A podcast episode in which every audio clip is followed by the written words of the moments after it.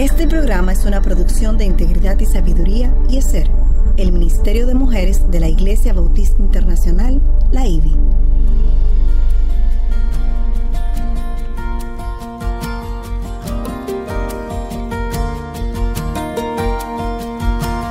Engañosa es la gracia y vana la hermosura. La mujer que teme al Señor, esa será alabada. Inicia su programa Mujer para la Gloria de Dios.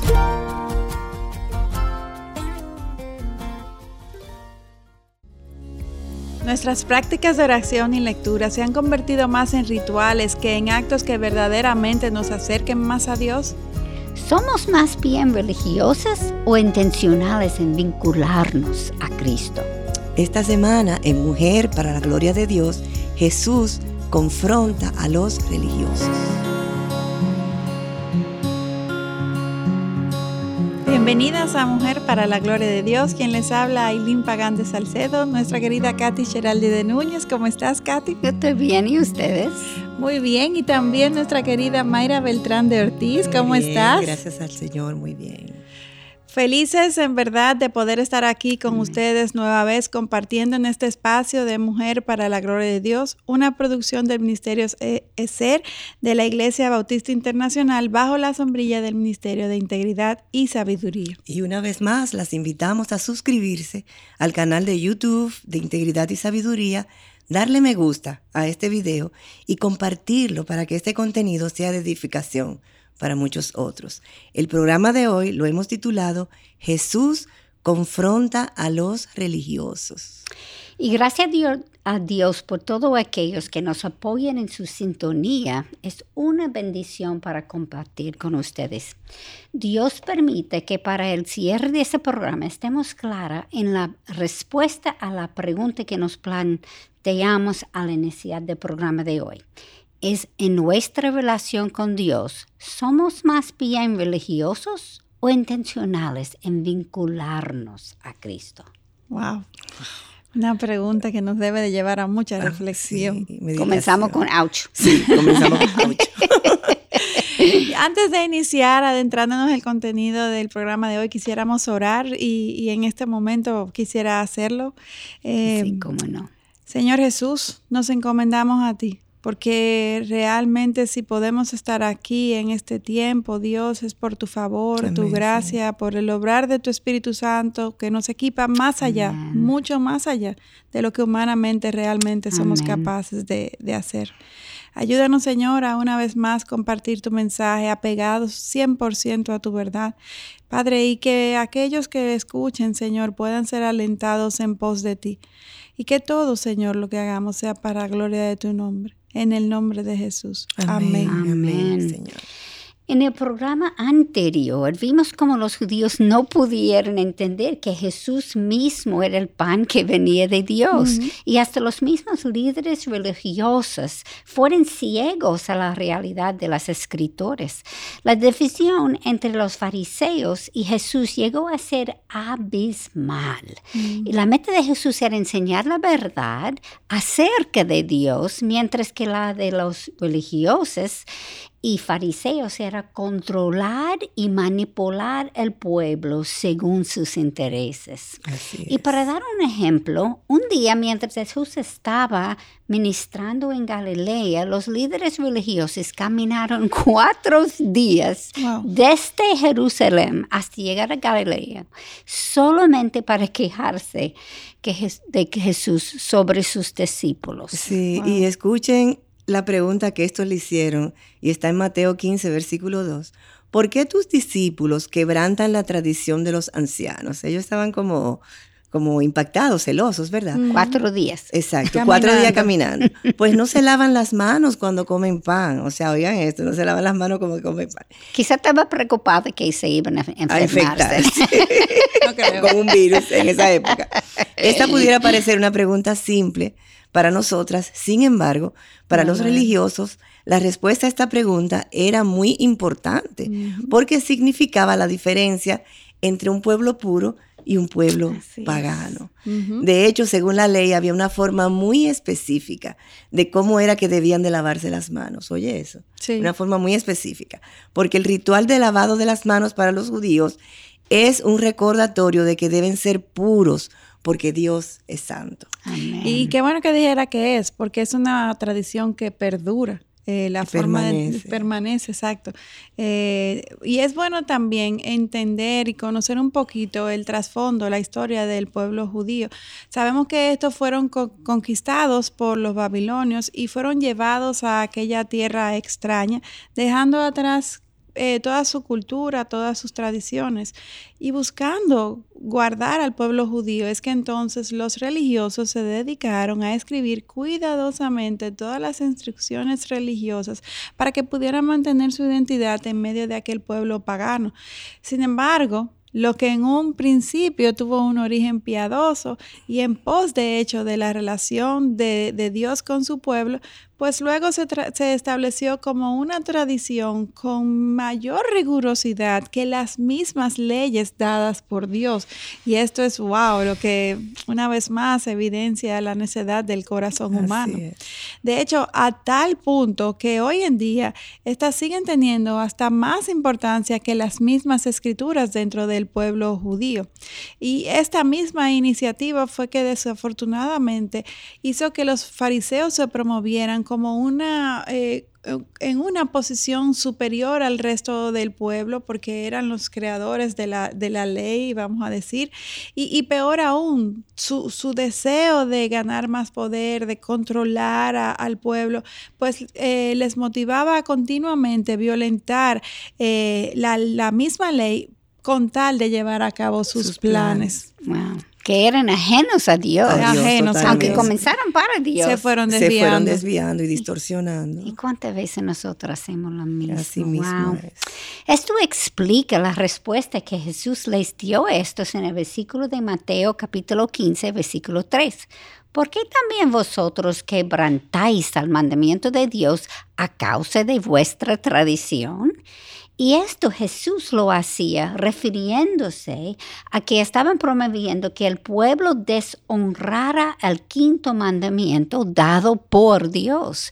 Jesús les termina reprendiendo en los versículos 7 a 8 en Mateo capítulo 3. Hipócritas, bien profetizó Isaías de vosotros cuando dijo, este pueblo con los labios me honra, pero su corazón está muy lejos de mí. Más en vano me rinden culto, enseñando como doctrinas preceptos de hombres. Wow, Katy. Y con esto Jesús no solamente les estaba confrontando, sino que también les, les demostró que lo que el profeta Isaías decía, lo cual de seguro los fariseos pensaron que era dirigido al pueblo, Jesús se lo estaba diciendo a ellos mismos. Mm. ¡Auch! Exactamente. Y un tip para todas es que un corazón humilde, aunque le duela la reprensión, responde con aceptación y arrepentimiento. Así es. Mientras que un corazón orgulloso no responde así. Como vemos que ocurrió con los fariseos. Resentimiento, odio y venganza. Después de esta confrontación, Jesús habló no solamente a los religiosos, sino que llamó a la multitud y clarificó, no es lo que entra en la boca lo que contamina al hombre, sino lo que sale de la boca. Eso es lo que contamina al hombre. Y eso está en el capítulo 15, versículo 11. Otra ouch. Otro wow. ouch. Exacto. Y que de adentro, no es de afuera. El culpable soy yo primero. Exactamente. Eso es lo que contamina, definitivamente. Siempre.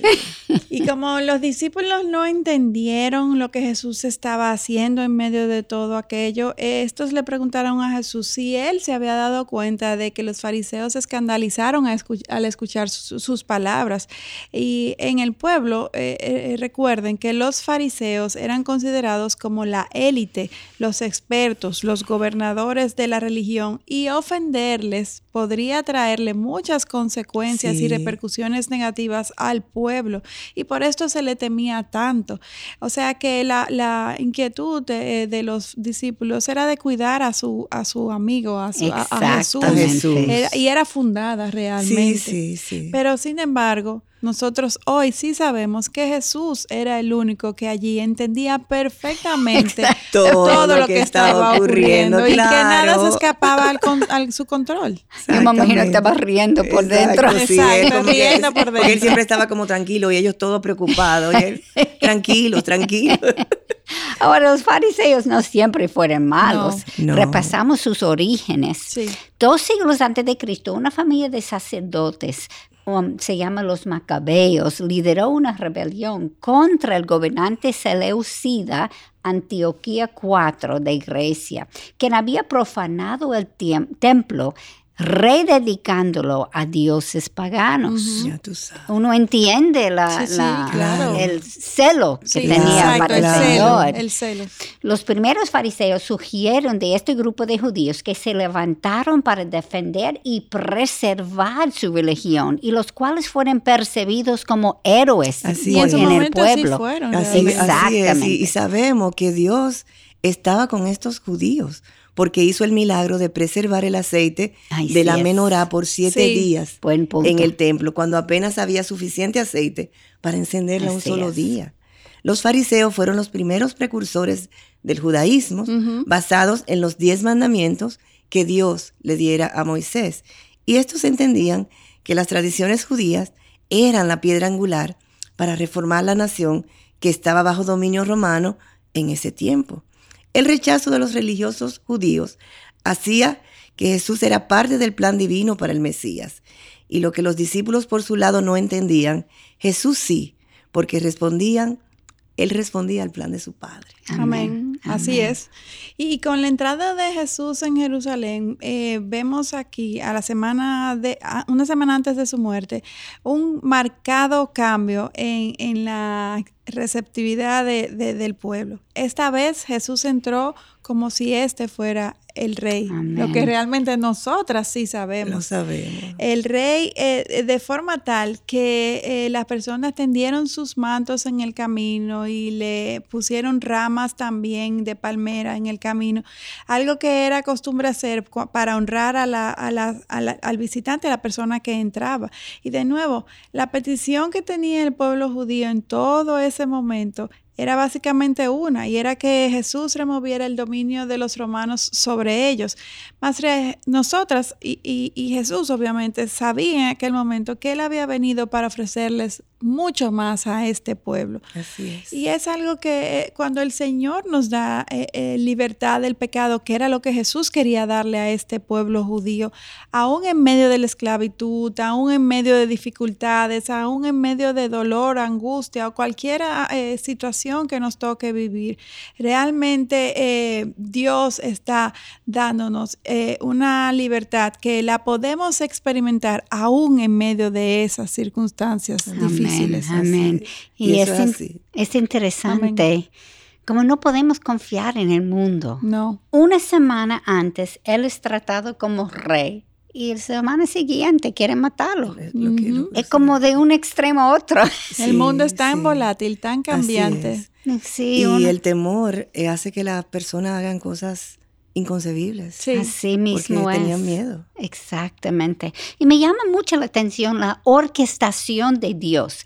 El pueblo no sabía que todas estas acciones estaban cumpliendo las profecías, hechas años, generaciones antes. Exacto. Ni tampoco se dieron cuenta de que Jesús era el Mesías. Sin embargo, mientras Jesús entraba en la ciudad, le gritaban, Hosanna, que significa sálvame, y también bendito el rey que viene en el nombre de, del Señor, por, por, poco de Jesús, en el nombre del Señor, como Lucas capítulo 19, versículo 38 dice. Y al ver toda la reacción de Jesús fue de tristeza y llanto, porque él sabía el destino que le esperaba a Jerusalén. Dentro de 500 años la ciudad y templo serían destruidos y ellos irían a Babilonia como esclavos por 70 años. 70 años, Katy. Y esto también era orquestación de Dios, sí. como leemos en las visiones de Ezequiel. Dios vio las abominaciones de los judíos, incluyendo a los líderes, y predijo lo que le ocurriría en el capítulo 9, versículos 5 y 6. Pasad por la ciudad en pos de él y herid. No tenga piedad vuestro ojo, no perdonéis, matad a viejos, jóvenes, doncellas, niños y mujeres hasta el exterminio. Y aunque los babilónicos fueron quienes lo ejecutaron, este fue un castigo divino, dada su desobediencia. O sea, volvemos a, lo que es la importancia de la obediencia. Amén. Jesús sabía que este pueblo había sido rebelde por generaciones y que estas mismas personas dentro de varios días darían un trato preferencial a un ladrón común por encima, de él. Ya él lo sabía. Mas a pesar de todo este rechazo, Jesús lloró por su pueblo. Wow. Qué, corazón. Qué, amor, qué, entrega. Incondicional. Solo, solo Dios puede hacer eso. Así es. Y, en aquel momento Jesús también sabía que se cumplirían las visiones de Ezequiel, las cuales él refirió en su respuesta en Lucas capítulo 19, versículos del 42 al 44. Dice, si tú también hubieras sabido en este día lo que conduce a la paz, pero ahora está oculto a tus ojos, porque sobre ti vendrán días cuando tus enemigos echarán terraplén delante de ti, te sitiarán y te acosarán por todas partes, y te derribarán a tierra y a tus hijos dentro de ti, y no dejarán en ti piedra sobre piedra, porque no conociste el tiempo de tu visitación. wow. wow. Eso es pues. Jesús dirigiéndose al pueblo que le estaba rechazando y crucificando. O sea, sabemos que la justicia de Dios es perfecta y estos e, eventualmente recibirían el castigo que merecían. Sin embargo, no es menos cierto que todo esto entristecía el corazón de Dios. no era algo que le estaba qué bueno, se está cumpliendo lo que yo predije. Venganza. Sí, no, es. increíble. Dios no nos disciplina por nuestra bien. Como un buen padre, Él prefiere causarnos un dolor temporal y pasajero con tal de que nos arrepentamos arrepentamos, gracias. Sí. El problema está en que muchas veces no lo sentimos ni entendemos así que el obrar de Dios es siempre por nuestro bien. bien. Amén. Y continuando con los religiosos, sabemos que estos en su tiempo fueron corruptos y es importante entender el poder que ellos tenían. Durante la rebelión de los macabeos, la cual inició un sacerdote, el liderazgo del pueblo cayó sobre sus hijos. Israel perdón, antes de tiempo de, Israel, de la mayor parte de su independencia a Roma, a cambio de protección. Sí. Anás era el sacerdote, rey, y ambos, sí. que usualmente eso no ocurre, pero se ve ahora la corrupción ya, claro. Y aunque luego fue quitado, él fue establecido como el patriarca y mantuvo un círculo de corrupción. Así es, Katy, y aunque no era público, él controlaba todas las oficinas políticas en Jerusalén, incluyendo la del sumo sacerdote. Claro, rey y sacerdote. Exacto, tenía todo el control. Para el tiempo de Cristo, cinco de sus hijos y un nieto les habían sucedido y ahora su yerno Caifás dirigía el templo. O sea, era todo en familia. En familia. Es decir, que todo lo que se vendía en el templo enriquecía directamente o indirectamente a esta familia, fortaleciendo así su corrupción. Claro. Eh, cualquier parecido con, el, con la, actualidad. el mismo en todos los países. Exactamente. este país. Es el mismo corazón. Los sumos sacerdotes solamente aceptaban la moneda de los judíos, los shekels. Por tanto, el templo usaba a cambistas que cobraban una tasa inflada que beneficiaba a, esta misma, familia. O sea, era por todos lados que ellos recibían. Por otro lado, como el animal para el sacrificio tenía que ser sin defecto, los sacerdotes siempre encontraban algún defecto en los animales que el pueblo traía, para que se vieran forzados a comprárselo a ellos. A la misma familia. A la misma familia. la corrupción era tal que estos mismos animales que en un momento eran rechazados por tener defectos, eran los mismos animales que luego le vendían al pueblo como si no tuvieran defecto alguno. Qué corrupción. Increíble. en el nombre de Dios. Eh, exactamente. todo esto en el nombre de Dios. Y en el templo, en la casa de Dios. Un negocio redondo, pero corrupto. Totalmente. Totalmente corrupto y, y el sacrificio perfecto de Jesús era necesario. Era el sacrificio al que por generaciones eh, estos, con estas, aun cuando eran malas sus prácticas, estaban realmente apuntando a, este sacrificio perfecto de Dios que eventualmente habría de, realizarse y que estaba ya a punto de realizarse. Por eso fue que en aquel momento eh, Cristo entró en el templo y comenzó a echar fuera a los que vendían y dijo, mi casa será casa de oración, pero vosotros la habéis hecho cueva de ladrones. Lo dice Lucas 19:46.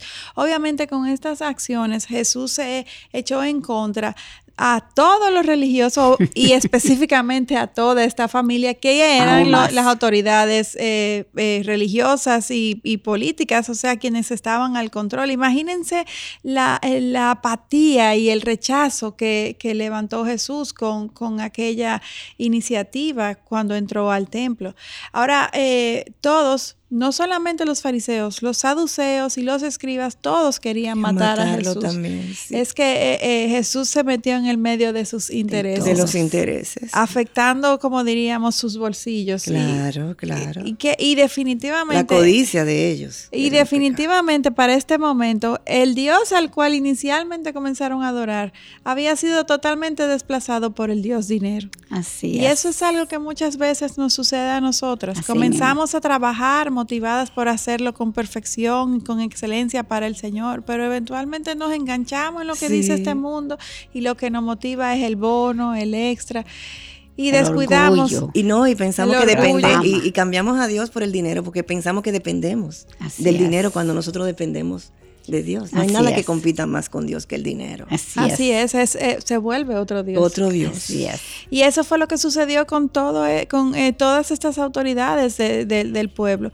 El problema era que Jesús seguía enseñándole al pueblo la verdad de Dios y, de, Dios, y esto hacía que, que estos se, se hallaran eh, al descubierto y no encontraban la forma de hacer callar a Jesús. Así mismo, Mismo es. Jesús incluso él denunció directamente a los escribas y los fariseos al decir que esto les, le estaban exigiendo al pueblo lo que ellos mismos no estaban haciendo.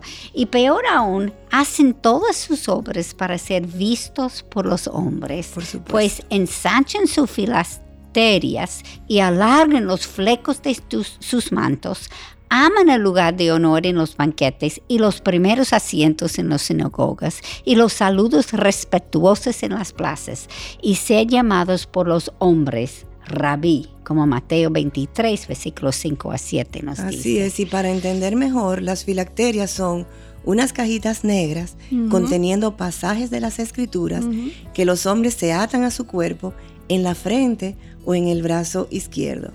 Esta práctica surgió con Moisés como un reforzamiento de que toda la vida debía ser vivida según las escrituras. Y como pasa en muchas ocasiones, algo que comenzó con una buena intención terminó perdiendo totalmente su sentido. Así, es, Y, aunque quisiéramos seguir adentrándonos en todo lo que estaba ocurriendo en aquel momento, llegamos al punto de terminar en el día de hoy. Oh, y, no quisiera terminar sin antes exhortarles a que evaluemos eh, nuestras, si nuestras prácticas de oración, de lectura y demás se han convertido en rituales más que en actos que verdaderamente nos acerquen más a Dios, nos ayuden a conocerle más, a intimarle más. Es algo que debemos de cuestionar porque muy, muy fácilmente podemos caer ahí. Así mismo es. Y cada uno podemos hacer eso fácilmente, como tú dices. Nos vemos en el próximo programa continuando con esta misma serie sobre Jesús. No olviden orar por mujer por la gloria de Dios. Necesitamos sus oraciones. Es solamente en su poder que seguimos adelante. Amén, así es. Y ya saben que pueden seguir a Mujer para la Gloria de Dios en las diferentes redes sociales. Les esperamos en nuestro próximo encuentro. Hasta la próxima. Bendiciones.